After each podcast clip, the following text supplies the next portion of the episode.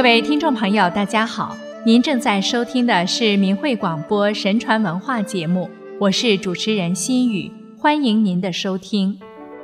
古人敬天敬德，提出以德配天，敬天保民，把品格德性的修养看得极其重要。传统文化教人向善，达到对于道德意识的高度自觉。帮助人们从功名利禄的贪欲当中超脱出来，努力完善道德，从而获得真正的幸福，并得到上天的庇佑。古籍中记载的很多事例，说明了贫不足忧，人应忧德之不见，不应忧祸之不足。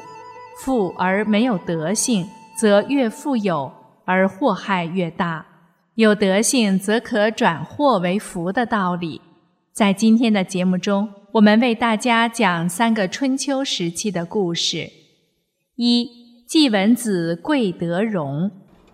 季文子任鲁宣公成功的国相，但是他的妻子儿女却没有一个人穿绸缎衣裳。他家里的马匹只为青草，不为粟米。孟献子的儿子仲孙于是问季文子：“你身为鲁国上卿。”可是你的家人不穿丝绸衣服，你的马匹不用粟米饲养，恐怕人家可能会以为你吝啬，而且也不会给国家带来光彩。季文子回答：“我当然也愿意家人穿得好，马吃得好。然而我看到老百姓他们的父兄吃粗食、穿破衣的还很多，我因此不敢那样做。”别人的父兄吃得粗，穿得差，而我的家人却过分讲究衣着饮食，恐怕这就不是国相该做的事吧。况且我只听说，人们具有高尚品德才是国家最大的荣誉，没听说过炫耀自己的衣着和马匹来给国家增添光彩的。孟献子闻之，怒而将儿子仲孙禁闭了七天。从这以后。仲孙的家人也只穿粗布衣服，他的马饲料也只用青草。季文子听说了这些，说：“有过错而能改正的人，可以为他人楷模。”任命仲孙做上大夫。季文子一心安社稷，忠贞守节，克勤于邦，克俭于家。在他的倡导下，鲁国朝野出现了简朴的风气。并为后世所传颂。二，晏子节俭恤民，此景公之赐。晏子任齐国宰相二十余年，以节俭厉行重于齐，对百姓体恤有加，为国为民办了很多有益的事情。晏子看到齐景公爱好奢华，就常以自身节俭去规劝他。齐景公看到晏子宅近室，脚爱消沉，不可以居，要给他换一座高大明亮的宅地。晏子回绝说：“我先人久居此处，若我因不满足而舍旧宅更新居，未免过于奢侈。再说这里买东西方便，又能体察民情。”不久，晏子出使晋国。齐景公利用这个机会，派人迁走了晏子左右的邻居，在原地重新盖了一座大宅地。在出使归来的路上，晏子听到了这个消息，便把车停在城外，派人请求齐景公把新宅拆掉，请搬走的百姓再搬回来住，给百姓建房子。齐景公同意后，晏子才驱车进城。齐景公看到晏子平时总是乘敝车驾驽马，便派人送来了新车骏马。晏子推辞说：“你派我管理百官，我要求他们节俭，以减轻百姓的负担。若是君臣奢侈，上行下效，大家都贪图衣食享受，不顾品行，到那时想进也没法进了。因此。”我不能接受您的赏赐。晏子见齐景公贪图享乐，大造宫室，又要严加颂誉，于是一劝再劝。一次，齐景公问晏子说：“我近来感到精神衰退，身体疲惫，百姓有不满情绪，诸侯议论纷纷。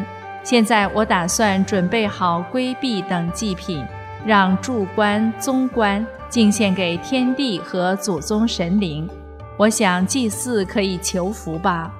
晏子回答说：“我听说过，古代君主求福的时候，行为必定顺应天意，朝政必定符合民心，修建宫室，饮食有节制。柱官、宗官祭祀神明时。”只是悔过，不敢求福。现在您崇尚享乐，以致放纵嗜欲，任用奸佞之人，司过官力举出你的过错来，助官、宗官却为你求福。我想这是互相矛盾的吧。古代的圣王，他们公平正直而没有邪念，所以禅州之人不能接近，不屈从私党；阿谀之人便没有市场。用慈爱恩惠对待百姓，用自己的美德言行感化诸侯，所以四海之内的人像流水归大海一样的归附他。如《诗经·大雅·大明》说：“唯此文王小心翼翼，昭示上帝，欲怀多福，觉得不回，以受方国。”齐景公听从了晏子的谏言。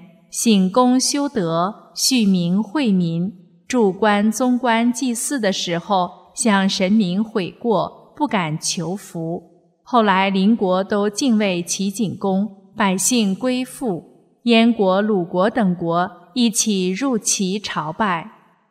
三子产劝告范宣子轻币，晋国的政事由范宣子晋卿主持，郑国大夫子产。听说诸侯朝见晋国时贡品很重，对此事感到很忧虑。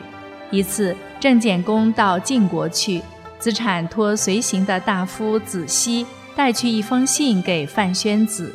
信上说：“您治理晋国，四邻诸侯没有听到你美好的德性芬芳远扬，却听说您要的贡品愈来愈重，我对此感到忧虑。”我听说治理国家不是担忧没有财物，而是担忧没有美德。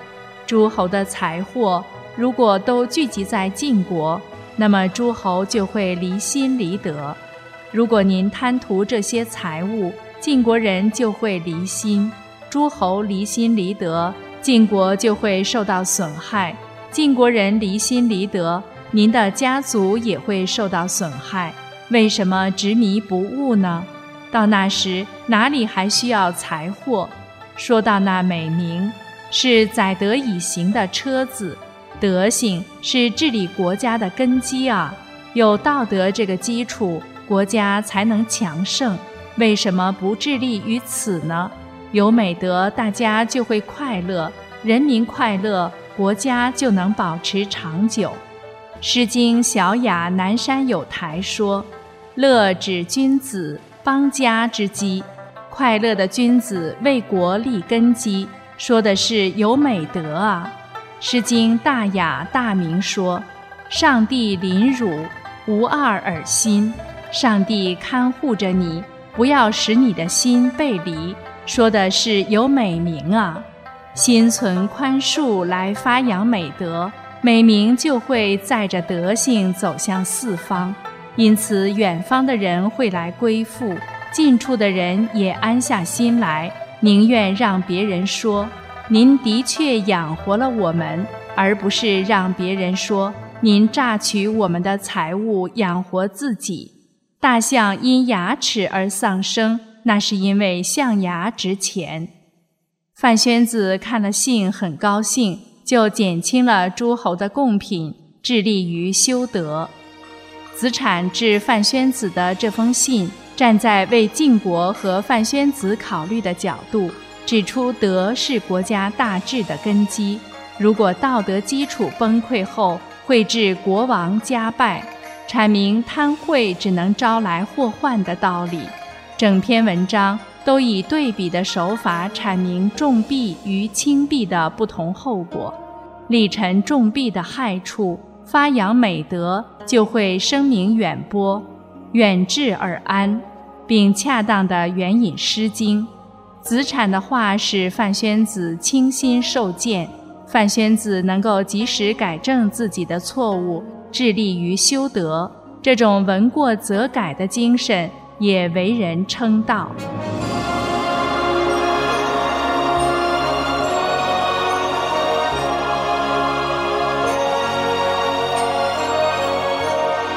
好了，故事讲完了，听众朋友，您是否从中有所感悟呢？